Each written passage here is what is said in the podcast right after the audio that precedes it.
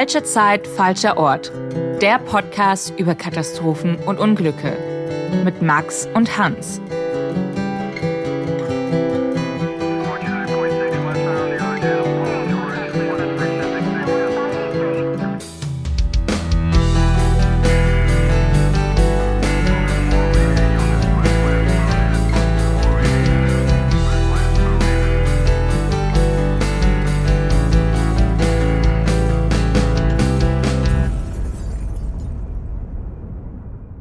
Herzlich willkommen bei Falsche Zeit, falscher Ort mit mit Max und mir, Hans. Wir reden hier über Katastrophen und Unglücke aller Art, denn wir sind richtig große Katastrophen-Nerds. Wir interessieren uns wahnsinnig für alles, was äh, schief gegangen ist und mit Flugzeugen, Schiffen, Zügen und so weiter zu tun hat. Und heute haben wir auch wieder einen besonderen Fall für dich, Max, als unser Zugexperte. Genau, ich bin nicht nur Katastrophen, sondern auch Eisenbahn-Nerd. Und der Fall heute, es geht um Eisenbahn, es geht um ein Bahnunglück und ich bin mir, ich frage mich echt, ob das äh, viele kennen, weil es ist jetzt nicht so ein so ein großes, äh, große Katastrophe gewesen ist, aber dennoch sehr spannend, finde ich, weil die Hintergründe sehr spannend sind. Und ja, ich sag mal, ich, ich spoiler gleich am Anfang. Es geht um einen Zug, der, äh, wo auf einmal die Bremsen nicht mehr funktionieren. Uff. Ja, und ich finde, das ist ja. so eine so eine Urangst, die natürlich völlig unbegründet ist. Aber irgendwie, ich weiß nicht, das ist so die Horrorvorstellung schlechthin. Du fährst mit einem Zug und die Bremsen gehen einfach nicht mehr und der rast ungebremst, wird immer schneller und rast auf irgendeine Art von, von Hindernis zu. Ist ja auch so ein Motiv in so, so Katastrophenfilmen. Ich glaube, ja. was von der New Yorker U-Bahn irgendwie so ein. Ähm, ja, ich glaube, ich, mir fällt der Name nicht an, aber ich glaube, ich weiß, welchen Ja, meinst. irgendwas gab's da. Und ich glaube, der, der, Film geht zwei Stunden lang einfach so, dass diese U-Bahn einfach irgendwie immer schneller wird und ungebremst auf irgendwas zurast. Ich glaube, irgendwie er wurde entführt oder ich weiß es nicht. Irgendwo ja. in die Richtung. Aber es ist, finde ich, so ein Motiv, was, was einem ja schon ab und zu begegnet. Und äh, tatsächlich ist das in diesem Fall passiert. Meine Theorie ist, dass das so eine Art tiefenpsychologische Komponente hat, weil das viel damit zu tun hat, mit so einem Kontrollverlust, Hilflosigkeit.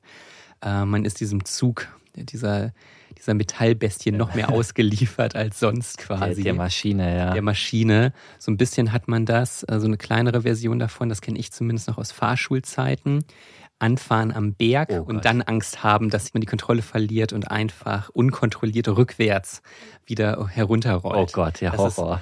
Die, äh, der, der Zug außer Kontrolle des kleinen Mannes quasi. ja, ja, so ungefähr. Zu viel, ein bisschen Küchenpsychologie darf genau. auch nicht fehlen in unserem Podcast. Ja, genau. Ja. Vielleicht äh, schreibt uns auf Instagram, ob ihr dem zustimmt oder vielleicht habt ihr ja irgendwie eine andere Erklärung, eine andere Theorie dafür. Ja. Ja, finde ich sehr spannend, freue mich darauf, mehr darüber zu hören. Äh, wie immer, ne, es geht hier um äh, schwierige Themen auch, deswegen möchten wir natürlich auch alle Zuhörerinnen und Zuhörer bitten, für sich zu entscheiden, ob das gerade was für sie ist, dass wir jetzt über diese Themen sprechen. Und damit möchte ich dich einmal bitten, Max, nimm uns doch mal mit in die Schweiz, wo das Unglück passiert ist. Es ist die Nacht vom 16. auf den 17. Mai 2006. Im Kandertal im Kanton Bern in der Schweiz sind in dieser Nacht drei Arbeiter auf einem Bauzug der BLS Lötschbergbahn unterwegs, ein großes privates Bahnunternehmen in der Schweiz. Ihre Aufgabe? Weichen umbauen. Als sie damit fertig sind, machen sie sich auf den Rückweg, doch sie müssen einen Zwischenstopp einlegen, weil sie ein technisches Problem an ihrem Zug haben. Es dauert gut zwei Stunden, bis die Männer ihre Fahrt fortsetzen können. Doch nach ein paar wenigen Kilometern wird den beiden Lokführern und einem Bauarbeiter in der Lok klar, irgendwas stimmt nicht. Der Zug bremst einfach nicht mehr. Im Gegenteil, er wird sogar immer schneller, weil es bergab geht. Mitten in der Nacht um kurz nach 3 Uhr alarmieren sie das Personal im Stellwerk. Sie melden eine schlechte Bremswirkung und bitten darum, immer geradeaus und über keine Weiche geleitet zu werden. Für die Männer im Zug und auf dem Stellwerk beginnt nun ein dramatischer Wettlauf gegen die Zeit. Nur knapp acht Minuten haben die Stellwerker Zeit, eine Möglichkeit zu finden, den Zug auf irgendein Gleis zu leiten, wo er möglichst ohne Schaden zum Stillstand kommen kann. Acht Minuten, bis der Zug den Bahnhof von Spiez erreicht. Dort ist in dieser Nacht jedes Gleis belegt. Es gibt keine Möglichkeit, den Zug dort nicht in eine Katastrophe fahren zu lassen. In der Lok selbst wird mit allen Mitteln versucht, den Zug irgendwie zum Bremsen zu bringen. Es herrscht Panik, Hektik und Verzweiflung. Der Zug donnert inzwischen mit knapp 100 km/h den Berg hinab. Im Stellwerk werden alle möglichen Alternativen geprüft und wieder verworfen. Es gibt keine wirklich gute Lösung, den Zug irgendwie zum Halten zu bewegen, ohne dass er noch mehr Schaden auslöst. Aus allen Möglichkeiten entscheiden sich die beiden Fahrdienstleiter im Stellwerk für die aus ihrer Sicht noch am wenigsten schädliche und sie leiten den Zug um in ein gesperrtes Gleis mit zwei Bauwagen. Diese sollen den herabrasenden, nicht mehr zu bremsenden Zug stoppen. In acht Minuten wird alles vorbereitet, die Bauarbeiter im gesperrten Gleis verständigt, damit sie sich in Sicherheit bringen können und die Weichen in das Gleis gestellt. Doch am Ende verlieren sie den Kampf. Der ungebremste Zug rast in den Bauwagen, doch für die drei Männer an Bord des Geisterzuges bedeutet das den Tod. Sie sterben beim Aufprall. Was geschah in dieser Nacht so Fatales in den Schweizer Bergen, dass der Zug ohne Bremsen hinabraste? Das hat ja schon wirklich was Filmisches eigentlich mit den acht Minuten. Total. Also es ist wirklich, ja, ein, ein Wettlauf gegen die Zeit. Diese, diese Zeit ist fest. Äh, man weiß, äh, wo der Zug ist, wo er hinrast. Und es ist natürlich eine absolute Stresssituation, sowohl für die Kollegen, die da in diesem Bauzug sind, als auch die Fahrdienstleiter im Stellwerk, die für die Strecke zuständig sind, weil sie natürlich absolut den Druck haben, jetzt irgendwie eine Lösung zu finden für ein Problem, das sie auch gar nicht verursacht haben. Sie werden damit mitten in der Nacht konfrontiert und müssen ja in acht Minuten irgendwas finden. Und wir schauen uns später nochmal genau die Alternativen an, die sie haben in dieser Nacht und zu welcher Entscheidung sie dann gekommen sind. Ich habe nämlich auch wirklich ganz viele Fragen dazu, auch tatsächlich. Also einfach, die mir durch den Kopf gegangen sind, wie man mit dieser Situation hätte umgehen können. Aber bevor wir da tiefer einsteigen, was ist da jetzt so ganz genau passiert? Ja, also es war ein Bauzug, das heißt, es waren jetzt keine Fahrgäste an Bord, sondern eben nur Bauarbeiter. Und zuerst bauen die, die Männer im Bauzug im Bahnhof Blausee-Mitholz eine Weiche ein. Das ist ganz normal, das ist ihre Aufgabe, das machen sie so routiniert wie immer, haben da auch keine Probleme oder anderen Auffälligkeiten. Blausee-Mitholz ist ein äh, kleiner Ort im Kandertal im Berner Oberland. Es ist sehr idyllisch, es ist landschaftlich absolut schön, es ist äh, in den Schweizer Bergen. Also eine sehr idyllische Gegend. Und ja, nachdem sie dort fertig sind, wie gesagt, ohne Probleme, es gab nichts Auffälliges, fahren sie mit dem Bauzug weiter und zwar in den nächsten Bahnhof nach Frutigen. Und dort passiert der verhängnisvolle Fehler. Den schauen wir uns später nochmal im Detail an. Aber im Bahnhof von Frutigen, hier kommt was auf die Männer zu, was so nicht geplant war. Sie haben eine technische Störung an ihrem Zug. Genauer gesagt, sie haben eine Störung an den Bremsen. Und sie versuchen zwei Stunden lang in Frutigen diese Störung zu beheben. Sie sind natürlich davon genervt, sie wollen auch nach Hause, sie sind fertig mit ihrer Arbeit und, und das, das hält jetzt nur auf und gerade mitten in der Nacht hat man jetzt auch wenig Lust, sich um sowas zu kümmern. Aber die Situation ist, äh, wie sie ist und sie versuchen eben, das zu lösen. Ein Wagen hat nämlich sogenannte feste Bremsen. Das bedeutet, dass die Bremsen an diesem Wagen fest sind. Sie lassen sich nicht mehr lösen. Sie bleiben also immer angelegt. Mhm. Und ja, so kann man eben nicht fahren. Und sie schaffen es dann am Ende auch noch tatsächlich nach zwei Stunden die Bremsen des Wagens, das ist der zweitletzte im Zug, zu lösen, haben aber ein anderes Problem, denn der Zug ist die ganze Zeit mit dieser angelegten Bremse gefahren und er hat jetzt eine sogenannte Flachstelle. Eine Flachstelle, was, was ist das? Ich sehe große Fragezeichen in deinen Augen. das erkläre ich dir ganz gerne. Du musst dir vorstellen, so ein Eisenbahnreifen ist, ist aus Metall und fährt eben über die Schienen. Wenn der jetzt aber fest gebremst ist, wie in diesem Fall, dann rollt er ja nicht mehr so schön, sondern ja, wird mehr so mitgeschliffen, mhm. weil er, das Rad selbst bewegt sich nicht mehr, sondern ähm, er geht eben immer über, über eine Stelle.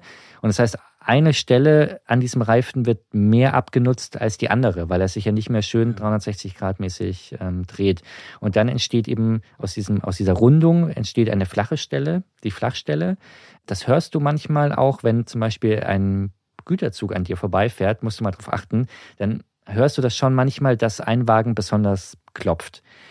An sich ist das erstmal nichts Beunruhigendes. Also das, das kommt sehr häufig vor, gerade bei, bei Güterzügen. Nur wenn ein, ein gewisses Maß überschritten ist, dann wird es eben gefährlich und das kann bis zur Entgleisung führen, so eine Flachstelle. Ja, spannend. Dauert aber wirklich, also es ist jetzt nichts, wo man jetzt äh, irgendwie Angst haben müsste, dass das ja. sofort passiert.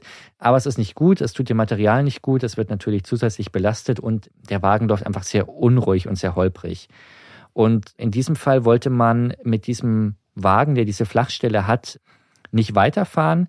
Und die Männer haben sich dann entschieden, dass sie diesen Wagen aus dem Zug ausreihen, sagt man. Also sie wollen den aus dem Verband ähm, rauslösen und abstellen.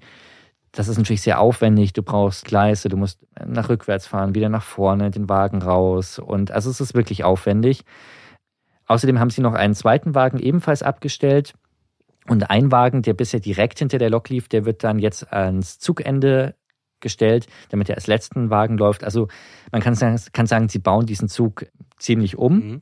Das heißt, alles in allem viel Stress, viel Aufwand, es dauert länger, sie haben Verspätung, sie müssen umrangieren und ja, das ist so die Ausgangssituation und das ist aber auch die Situation, wo der Fehler passiert ist und der Fehler gelegt wurde.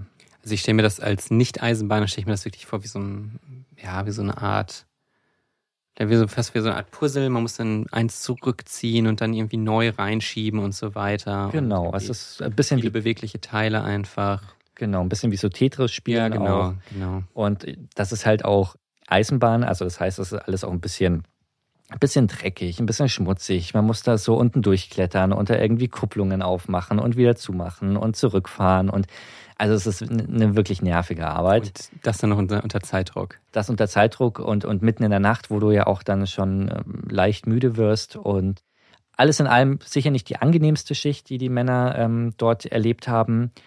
Und ja, das ist vielleicht am Ende auch das Umfeld gewesen, was diesen äh, Fehler begünstigt hat. Äh, man ist eben unter Stress, man ist unter Zeitdruck. Denn genau bei diesem Rangiermanöver im Bahnhof von Frutigen ist der Fehler passiert. Denn immer wenn ein Zug neu zusammengestellt wird, neu gekuppelt wird, muss wieder eine sogenannte Bremsprobe gemacht werden, weil du natürlich wissen willst, ob, ja, ob die Bremsen alle funktionieren, ob alle Leitungen verbunden sind. Dazu muss ich ein bisschen ausholen. Ich sehe auch schon wieder ein, bisschen ein paar Fragezeichen mal wieder. Also grundsätzlich funktioniert bei jedem Zug die Bremse immer gleich und zwar mit Luft. Also es läuft eine Luftleitung vom ersten Fahrzeug bis zum letzten Fahrzeug. Da ist 5 Bar drin, das ist der, der, der Regeldruck in dieser Leitung.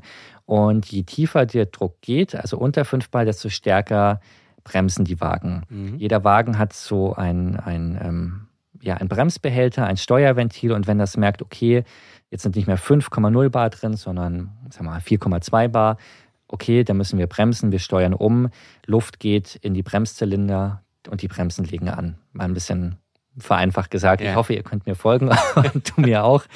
Das heißt, es funktioniert grundsätzlich mit Luft und äh, deshalb ist jeder Wagen, das ist übrigens auch so, wenn du jetzt hier in Deutschland mit einem Intercity fährst oder auch beim ICE, äh, nicht viel anders, aber bei so einem äh, typischen Intercity mit Lok und Wagen hast du das am deutlichsten. Auch da läuft von der Lok bis zum letzten Wagen eben diese Leitung durch und ähm, das ist genau das gleiche Prinzip wie jetzt hier bei diesem Bauzug.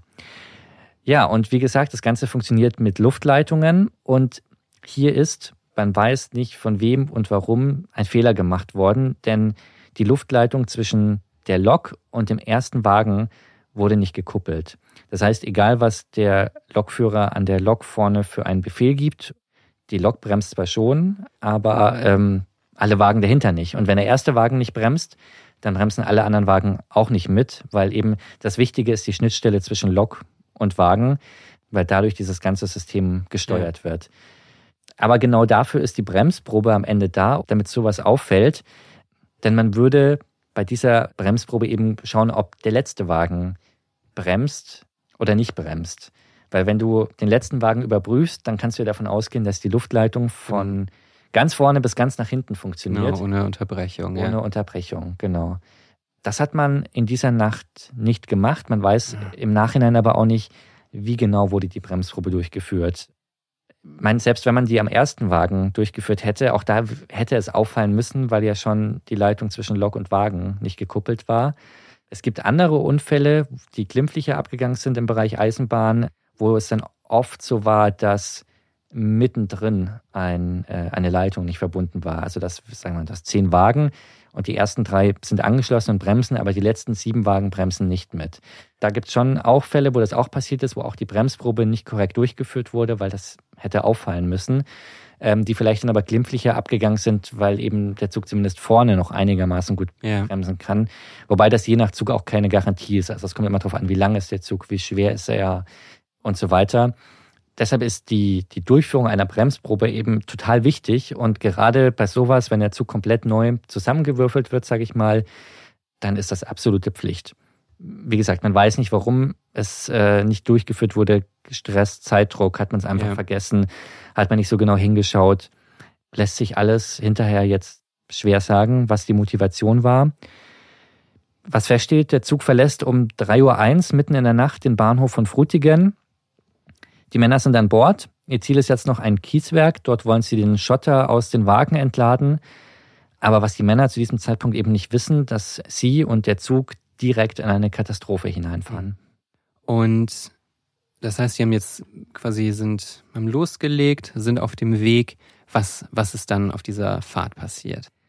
Ja, schon kurz nach der Abfahrt wird dem Personal in der Lok klar, dass etwas nicht stimmt, denn ähm, schon bei der Durchfahrt durch den nächsten Bahnhof, das ist der Bahnhof Reichenbach, will der Lokführer bremsen, aber es passiert gar nichts. Das muss ich, ich, finde, man kann sich richtig vorstellen, wie sich das angefühlt haben muss in dem Moment. Ja, dieses, diese Machtlosigkeit. Genau, dieses ja. so merken, so, oh, da ist ja. wirklich was im Argen und vielleicht setzt da auch schon dann die Erkenntnis ein, wie was das für Konsequenzen haben kann. Das, ja. Oder vielleicht fällt einem auch ein, okay, haben wir eigentlich die Bremsprobe gemacht, haben wir geschaut, vielleicht ja. fällt auch auf schon, okay, verdammt, niemand hat sich drum gekümmert. Also ich glaube auch, dass das wahnsinnig dramatisch schon war von, von relativ bald. Er meldet sich dann auch sofort beim Fahrdienstleiter. Das sind die, die Signale und Weichen stellen und für die Strecke zuständig sind. Und ähm, er teilt ihm mit, dass er keine Bremswirkung hat. Jetzt ist die Frage, warum meldet er sich gleich beim Fahrdienstleiter? Ja. Weil, naja, da, da sitzt er quasi weit weg im Stellwerk, der kann jetzt irgendwie auch nichts machen. Der Lokführer verlangt gleich, dass er nur auf nach Möglichkeit geraden Gleisen eben fährt, weil er, er, er ahnt wohl zu dem Zeitpunkt schon, er wird immer schneller, ähm, es geht bergab. Also er möchte natürlich nicht über Weichen fahren, die nur für geringere Geschwindigkeiten ausgelegt sind. Und vor allem möchte er nicht in das Kieswerk fahren. Denn das war ja der geplante Fahrplan und Fahrweg des Zuges und er möchte nicht ungebremst in dieses Kieswerk donnern. Deshalb versucht er eben beim Fahrdienstleiter darum zu bitten, dass er erstmal, soweit es geht, nur geradeaus fahren kann. Finde ich ganz spannend, weil ich hätte fast gedacht, würden Kurven den Zug nicht verlangsamen und was passiert, wenn man zu schnell über eine Weiche fährt? Genau, also Kurven würden den Zug nicht verlangsamen. Also im Gegenteil, es wird die Situation eher gefährlicher machen, weil die Gefahr oh. ist, dass der Zug quasi rausspringt. Rausspringt, ja klar. Genau. Und ansonsten äh, Weichen sind für verschiedene Geschwindigkeiten zulässig. Also die niedrigste Geschwindigkeit sind 40 km/h. Es gibt Weichen, die können mit 60 km/h befahren werden, mit 80, mit 100. Es gibt auch Schnellfahrweichen, die teilweise mit, mit 130 oder 160 befahren werden dürfen. Das heißt, jede Weiche hat eine bestimmte Geschwindigkeit, die aber auch entsprechend signalisiert wird. Also wenn jetzt alles funktioniert ähm, und, und so, dann wird dem Lokführern an der Strecke signalisiert, okay, bremst mal runter auf 80 und dann fährt er die 80 und dann geht es irgendwie nach links oder nach rechts weg. Wenn der Zug natürlich nicht bremsen kann, dann hilft ihm die Signalisierung auch nichts. Und ja, deshalb ist das, für sie ist erstmal das, das oberste Gebot, keine Weiche, möglichst geradeaus zu fahren. Verstehe. Das heißt, wie, wie schnell ist der Zug jetzt gerade so? Ja, so ungefähr 80 km/h. Und es geht eben bergab. Das heißt, ähm, der Zug wird tendenziell auch eher noch ähm, schneller.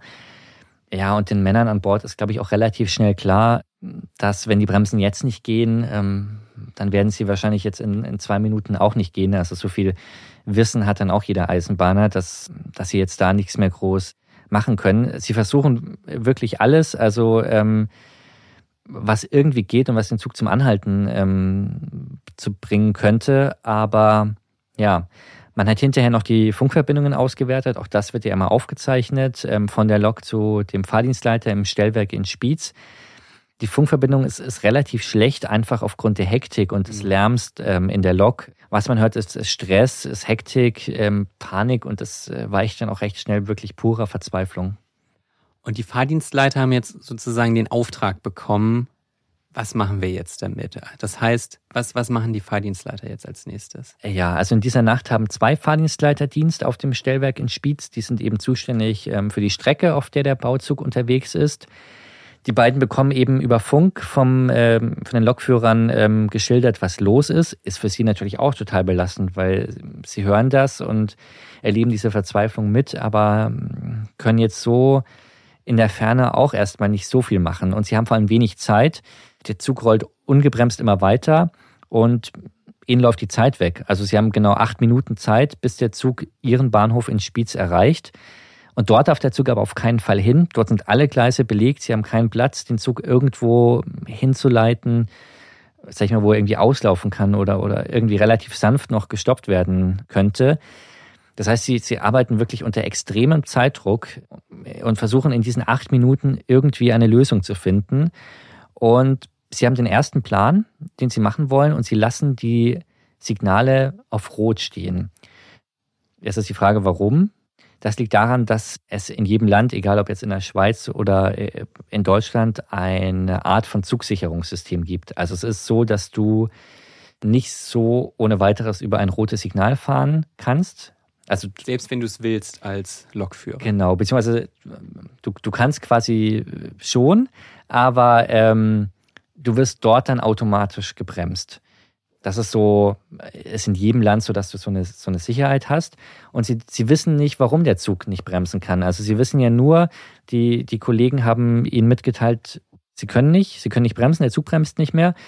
Sie, sie haben so eine, so eine leichte Hoffnung, vielleicht, dass das Zugsicherungssystem eben eingreift. Und sie lassen den Zug quasi absichtlich über Rot fahren, damit dort ähm, das Sicherungssystem zuschlägt und den Zug so zum Bremsen bringt. Weil vielleicht ähm, liegt die Ursache irgendwo dort. Also das ist so die erste Idee, die die Vereinsleiter haben. Finde ich auch eine sehr schlaue Idee, ja. muss ich sagen. Aber sie sehen an ihren Monitoren, wo äh, das Streckennetz abgebildet ist und der Zug, dass es überhaupt nichts bringt. Also der Zug fährt weiter, er donnert über ähm, jedes Rot, über jedes Signal, fährt immer weiter. Ja, und sie müssen, müssen jetzt irgendwie unter großem Zeitdruck nach neuen Möglichkeiten suchen. Und man muss auch ehrlicherweise sagen, sie haben eigentlich nur schlechte Alternativen. Welche Alternativen bieten sich Ihnen denn? Ja, also Sie schauen sich an, was Sie machen können. Eine Idee ist, Sie leiten den Zug auf die Strecke in Richtung Simmental. Das Problem ist aber, dass dort auch äh, eine Baustelle ist in dieser Nacht und dort sind sogar Teile der Schienen abmontiert. Außerdem gehen sie davon aus, dass nicht nur ähm, Baumaschinen dort stehen, sondern auch Bauarbeiter vor Ort sind. Die müssten vorher gewarnt werden und dafür reicht die Zeit natürlich auch nicht mehr. Das sind ja immer noch die, nur diese, diese acht Minuten. Genau, genau. Und äh, ein ganz großes Problem für diese Strecke müsste der Zug über Weichen fahren, die nur für maximal 40 km/h ausgelegt sind. Und den Fahrdienstleitern ist klar, dass der Zug bestimmt äh, schneller als 40 km/h fährt. Sie wissen natürlich nicht, wie schnell. Das wird jetzt nicht äh, weiter vermittelt. Deshalb verwerfen sie diesen Plan dann doch recht schnell wieder. Dann gibt es noch eine zweite Möglichkeit. Im Bahnhof von Quad können Sie den Zug auch nicht stoppen, weil es auch dort Weichen gibt, die langsamer befahren werden müssen. Und außerdem stehen dort relativ viele Wohnhäuser. Das heißt, wenn der Zug entgleist, dann führt das womöglich zu einer noch größeren Katastrophe. Das heißt, diese ähm, Option wird auch verworfen. Dann gibt es äh, den Bahnhof von Thun. Dort versuchen sie, äh, den Zug zu stoppen, beziehungsweise sie überlegen, ob sie ihn dort stoppen lassen können. Das geht aber in dieser Nacht auch nicht, weil auch dort alle Gleise in dieser Nacht belegt ist durch andere Züge. Also zum Teil sind dort auch einfach Personenzüge abgestellt, die erst am nächsten Morgen wieder losfahren. Ein Zug steht auf Gleis 1, der ist abgestellt ähm, mit Lastwagen, aber ohne Personal drauf, also auch ohne Lokführer wohl. Sie überlegen das kurz, ob das eine Option ist. Das Problem ist, dass sie nicht wissen, ob äh, die Laster dort Gefahrgut geladen haben. Und mhm. das wird natürlich noch mehr zu einer Katastrophe ja. führen. Ähm, deshalb ja, wird das auch verworfen. Und dann überprüfen sie noch, ob sie den Zug ins äh, Gürbetal umleiten können. Aber ähm, erstmal sind auch dort Weichen, die nur mit maximal 40 km/h befahren werden dürfen. Und die Fahrdienstleiter, die für diese Strecke zuständig sind, die sind nicht im Dienst. Also da gibt es nachts einfach keinen Betrieb und ähm, deshalb ist dort auch kein Personal. Es gäbe dort zwar zwei Abstellgleise, aber wenn der Zug dann dort entgleist, ist in der Nähe eine Straße. Es ist auch ein äh, örtlicher Gasversorger da ähm, von, von Stadtwerken. Das heißt, ähm, auch das ist äh, keine Option, die äh, in Erwägung gezogen wird. Also auf den ersten Blick völlig aussichtslose Situation eigentlich. Entweder alles, was sie machen, ist eigentlich führt unter Umständen zu noch größeren Problemen, zu einer noch größeren Katastrophe. die Zeit reicht einfach nicht oder ähm, ja, es äh, gibt einfach eigentlich nichts, was, was so sich direkt als Lösung erweisen könnte. Wie haben Sie sich denn letztendlich entschieden? Ja, von diesen, all diesen schlechten Möglichkeiten muss man sagen, haben Sie sich für die aus Ihrer Sicht noch am wenigsten schlechte entschieden, wenn man das so formulieren mag. Bei der Ortschaft Dürrenast wollen Sie den Zug über eine Weiche leiten, und zwar in das Gegengleis, also sprich in das Gleis, das in die andere Richtung mhm. geht.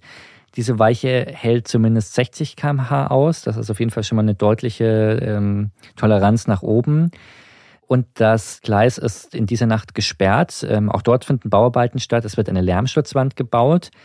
Aber was Sie wissen, dort stehen im Abstand von hm, gut 500 Metern zwei Bauwagen im Gleis. Und Ihr Plan ist, dass Sie quasi diese beiden Bauwagen benutzen, um den Zug zum Anhalten zu bewegen. Also Sie wollen die als, als Bremse benutzen, muss man sagen. Und ja, sie gehen davon aus, dass das mit relativ wenig Schaden gelingen sollte. Erstmal kann der Zug über die Weiche fahren und sie denken, gut, wenn die 60 km/h aushält, dann hält sie vielleicht auch 80 ungefähr oder, oder noch mehr aus. Und sie wollen eben dann diese zwei Bauwagen benutzen zum Bremsen.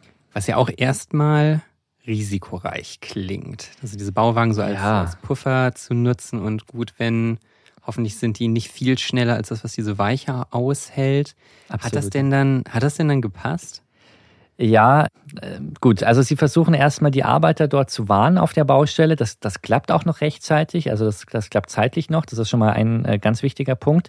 Und alle Arbeiter auf der Baustelle, die ähm, können sich in Sicherheit bringen. Was den Fahrdienstleitern aber leider nicht bewusst war, und das äh, konnten sie auch nicht wissen, dass der erste Bauwagen, der abgestellt war, also der, der hintere, auf den, den der äh, ungebremste Zug zuerst äh, rast, hat äh, Schrott geladen und ist dadurch extrem schwer. Und das verändert natürlich alles, weil sie wollen ja den Wagen eigentlich zum Bremsen benutzen, aber wenn der selbst so schwer ist, dann ist der Aufprall ähm, vermutlich nicht so mild, wie sie sich das vorgestellt haben. Und zu dem Zeitpunkt, also genau, sie hatten ja gedacht, mh, hm, Weiche hält 60 aus, der wird vielleicht irgendwie um die 80 haben. Wie schnell war der denn dann, als er dann dort angekommen ist? Ja, man hat das dann hinterher untersucht und kurz vor der Unfallstelle hat der Zug ähm, gut 105 km/h drauf gehabt, also war wirklich schnell. Beim Aufprall selbst dann äh, ungefähr 90 km/h und ja, mit diesen 90 km/h rast dieser Zug eben ähm, in diese zwei abgestellten Wagen. Und der Bauzug schiebt diese zwei Wagen einen guten halben Kilometer vor sich her, stößt dann mit anderen Baufahrzeugen, die dort abgestellt waren, zusammen, entgleist und alle drei ähm, Personen auf dem Bauzug kommen ums Leben bei diesem Aufprall. Oh. Also es hat tatsächlich nicht funktioniert, wie sie das, wie sie das geplant haben. Ja. Da merkt man aber auch nochmal, was da für eine Wucht einfach hintersteckt, dass dieser unkontrollierte Wagen diese äh, oder der Bauzug die zwei Wagen 500 Meter nochmal weiter schiebt. Das ist ja wirklich muss ja eine unglaubliche Energie einfach dahinter stecken. Genau, also man, man muss auch sagen, was ihnen natürlich äh, schon gelungen ist, sie haben Schaden von anderen abgewendet. Also es ist zwar kein Wohngebiet, es war keine Straße in der Nähe, kein anderer Personenzug, ähm, der Zug ist auch bei der Weiche nicht entgleist. Also an sich haben sie das schon relativ gut durchdacht, aber natürlich, sie, sie konnten nicht wissen, dass da ähm, Schotter und Schrott geladen hat und, und dass dieser Wagen dadurch so ähm, schwer ist.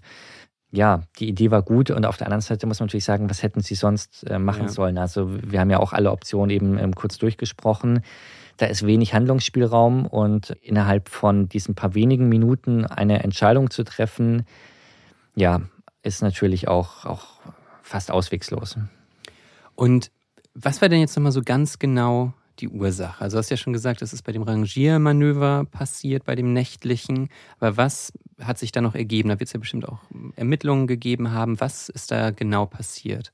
Ja, genau. Also ich habe erwähnt, äh, wir haben vorhin darüber gesprochen, wie bremst ein Zug mit diesen Luftleitungen. Und ähm, als dieser Zug in Frutigen eben komplett neu zusammengebaut wurde, die Wagen in, in anderer Reihenfolge äh, wieder zusammengekuppelt wurden, hätte man muss man natürlich auch die, die Luftleitungen für die Bremse kuppeln. Und ähm, dazu muss die Leitung erstmal verbunden werden von der Lok zu jedem einzelnen Wagen und zwischen den Wagen. Und sowohl ähm, an der Lok als auch jeweils an den Wagen muss ein Hahn aufgemacht werden. Das heißt, es reicht nicht nur, dass du die Leitungen verbindest, sondern du musst dann auch auf beiden Seiten einen Hahn aufmachen und erst dann strömt die Luft mhm. von der einen Seite zur anderen Seite. Verstehe. Ja. Und genau bei diesen Hähnen wurde dann ein fataler Fehler gemacht. Also zwischen Lok und dem ersten Wagen war zwar die Luftleitung gekuppelt, aber die beiden Hähne waren geschlossen. Das heißt, ähm, es konnte die Luft gar nicht von der Lok zum ersten Wagen und dadurch auch gar nicht zu den anderen Wagen strömen. Und das war der Fehler. Und wenn du, sage ich mal, ähm, dir das optisch anschaust und du siehst, okay, die Leitung ist verbunden, du siehst erst, wenn du bewusst hinschaust, siehst du auch, ob die Hähne eigentlich auch offen sind. Und es war dunkel, es war nachts, war das eh schon Stress. Also es kann sein, dass irgendjemand die Leitungen gekuppelt und verbunden hat und vielleicht war er dann abgelenkt oder jemand anders hat gesagt, du kannst du kurz herkommen oder weißt du schon oder hast du schon und er hat dann nicht mehr dran gedacht, ähm, die Hähne auch zu öffnen. Ist jetzt ein bisschen spekulativ. Die Untersuchungsbehörde geht davon aus, dass die Bremsprobe in Frutigen auch nur von einer einzigen Person durchgeführt wurde. Wer das am Ende war, konnte auch nicht mehr festgestellt werden. Auch, wie gesagt, weil ja auch alle drei Männer, ähm, drei, die drei Arbeiter des Bauzugs sind ja ums Leben gekommen, konnten also auch nicht mehr ähm, befragt werden. Aber eine Person hat eben vergessen, diese Hähne aufzumachen. Das ist so der erste Fehler. Und ähm, normalerweise fällt sowas aber bei einer Bremsprobe auf, weil man ja eben, eben genau schaut, ob die Wagen mitbremsen. Und ähm, entweder du schaust dir jeden Wagen an oder ähm, du schaust dir nur den letzten Wagen an. Da gibt es verschiedene Vorgaben. Das ist in jedem Land auch ein bisschen unterschiedlich, wann du wie genau die Bremsprobe machst. Aber eins von beiden wirst du auf jeden Fall machen. Und da wäre das aufgefallen, wenn du den letzten Wagen anschaust, dann sowieso, weil wenn der letzte Wagen nicht bremst und keine Luft hat, dann liegt das Problem irgendwo weiter vorne. Und dann würdest du quasi nach Ausschlussprinzip ähm, alle Leitungen überprüfen. Du würdest auch überprüfen, sind die Hähne ähm, geöffnet oder geschlossen. Und das hat man nicht gemacht. Wie genau die Bremsprobe da in dieser Nacht ablief, ob sie überhaupt durchgeführt wurde, wie, ähm, das ist bis heute unklar. Das konnte auch nicht mehr geklärt werden, eben weil man die Zugmannschaft äh, nicht mehr befragen konnte. Das klingt ja aber auch letztendlich eigentlich nach einem sehr banalen Fehler eigentlich. Also im Grunde genommen ist sie, diese Leitung wurde richtig verlegt, aber es hat einfach sozusagen der letzte Handschlag hat gefehlt, nämlich das Öffnen mhm. der Hähne. Ja. Bedeutet das, dass der Fehler einfach hätte verhindert werden können? Tatsächlich hätte er total einfach verhindert werden können. Erstmal natürlich, indem man äh, korrekt gekuppelt hätte. Aber wir sind alle Menschen, wir machen Fehler. Deswegen muss man äh, auch irgendwo zugestehen, dass sowas ähm, passieren kann. Und das alleine hätte ja nicht zur Katastrophe geführt. Also hätte man eine Bremsprobe A überhaupt durchgeführt und B korrekt durchgeführt, dann wäre es spätestens dort aufgefallen. Wie gesagt, es lässt sich äh, bis heute ähm, nicht genau klären, was da genau ablief. Es gibt aber noch ein anderes ähm, spannendes Detail an dem Fall. Und zwar kurz nach der Abfahrt in Frutigen war eine Kontrolle dieser Bremse vorgeschrieben. Also man hat im besten, oder die, die Regel schreibt vor, du machst eine Bremsprobe vor der Abfahrt, du siehst dort, okay, alles bremst, alles gut, alle Leitungen verbunden. Und dann will man eben kurz nach der Abfahrt noch sehen, wie gut die Bremse wirklich wirkt. Das liegt auch ein bisschen daran, dass jeder Zug anders bremst. Das kommt darauf an, wie schwer er ist, wie lange er ist, was für Wagen dran sind, ähm, was für eine Lok vorne ist. Und ähm, das will man eben überprüfen. Das Problem ist bei dieser Art von Lok, es war jetzt so eine, so eine spezielle Bauzuglok, also jetzt äh, keine Lok, die irgendwie einen Personenzug äh, zieht, ähm, da war diese Durchführung dieser besonderen Bremsprobe in der Form nicht möglich, ähm, weil die Luftbremse, eben die Bremse, die über diese Leitungen, über diese Luftleitungen funktioniert, die kann nicht alleine angesteuert werden, sondern immer nur in Kombination mit der elektrischen Bremse. Die elektrische Bremse, die kommt dann nur von der Lok. Das ist dann so, dass der Motor so wie ein Generator funktioniert und ähm, dort bremst. Und das ist eben so eine spezifische Bauart dieser Lok, dass du die Luftbremse alleine gar nicht überprüfen kannst. Und insofern war ja lässt sich diese, diese Bremsprobe, wie gut die Bremse eigentlich wirkt, kurz nach der Abfahrt in der Form ähm, gar nicht, ja, gar nicht korrekt durchführen. Das heißt, eigentlich ist es auch wieder so eine Art Vermischung von verschiedenen Ursachen. Einmal die Fahrlässigkeit oder das Vergessen, weiß man natürlich nicht genau diese Hähne nicht richtig zu öffnen, gleichzeitig aber nochmal verstärkt dadurch, dass es eben keine, keine richtige Lok war, sondern also quasi auch etwas schwerer genau. zu erkennen als unter normalen Umständen. Genau. Man hat dann hinterher ähm, noch Versuchsfahrten gemacht auf der Strecke und hat dann herausgefunden, dass bis zu einer Geschwindigkeit von 50 km/h wäre ein Abbremsen des Zuges ähm, nur mit der elektrischen Bremse der Lok möglich gewesen, weil die hat ja immer funktioniert. Das muss man ja auch ja. sagen. Ähm, die hat dann nur nichts geholfen, als es den Berg runterging und der Zug immer, immer schon eine Geschwindigkeit hatte, schon um die 80 km/h. Da hat sie dann versagt. Aber ähm, hätte man die, diese Bremsprobe, wie vorgeschrieben, kurz nach der Abfahrt durchgeführt, dann hätte man, also vorgeschrieben, also hätte man die bei ungefähr 30 km/h durchgeführt, diese Bremsprobe, dann ähm, hätte dieser Zug noch ähm, zum Stehen gebracht werden können, allein durch die Bremse der Lok. Ob diese, diese Art, diese, diese Wirkungsbremsprobe durchgeführt wurde kurz nach der Abfahrt, das lässt sich heute auch nicht mehr sagen, weil es gibt keinerlei Aufzeichnungen ähm, davon. Also vorgeschrieben ist es zwar, aber ob das Personal es wirklich gemacht hat, ähm, weiß man nicht. Ja. Weil die, die, die Meldung dass, dass sie eben merken, okay, wir haben hier Probleme mit den Bremsen, wir, wir, ähm, der Zug bremst hier nicht mehr. Auch diese Meldung kam ähm, schon ein bisschen später, als wir den Bahnhof verlassen haben. Und Vorschrift ist eigentlich, dass kurz nach der Abfahrt oder direkt nach der Abfahrt du ähm, diese Art dieser äh, Wirkungsbremsprobe durchführst. Also auch da hätte man vielleicht nochmal so ein weiterer kleiner quasi Faktor, genau. der das ja. äh, in diesem ganzen Fall. Ja, ja ein sehr interessanter, tragischer Fall. Vielen Dank, dass du den mitgebracht hast. Ja, es ist, äh, wie gesagt, man kennt, ich finde, viele kennen den nicht, weil er wirklich sehr, sehr, sehr kleiner Fall ist, aber ich finde es umso spannender, weil es eben ähm, technisch einfach viel dahinter steckt und, und diese Urangst von ähm, einem Zug, der nicht bremsen kann, ähm, ja, sehr gut äh, abbildet. Wenn ihr euch den Fall noch ein bisschen äh, näher anschauen wollt, es gibt vom äh, Schweizer Fernsehen, vom SRF, eine ganz gute Doku, heißt äh, Der Geisterzug von Spiez. Ähm, ist wirklich eine sehr gute Doku, weil er sehr deutlich macht, ähm, was so in den letzten Minuten ähm, auf der Lok passiert. Also es ist äh, dramaturgisch ähm, von, von Schauspielern nachgestellt, aber wirklich sehr gut gemacht. Kleiner Profitipp aber von mir, macht euch die Untertitel an, außer ihr äh, seid äh, das Schweizerdeutsch sehr mächtig. Ich tue mich ein bisschen schwer, aber mit Untertiteln äh, ist es auf, auf jeden Fall eine sehr, sehr gute Doku. Gibt's, äh, ich glaube, auch bei YouTube.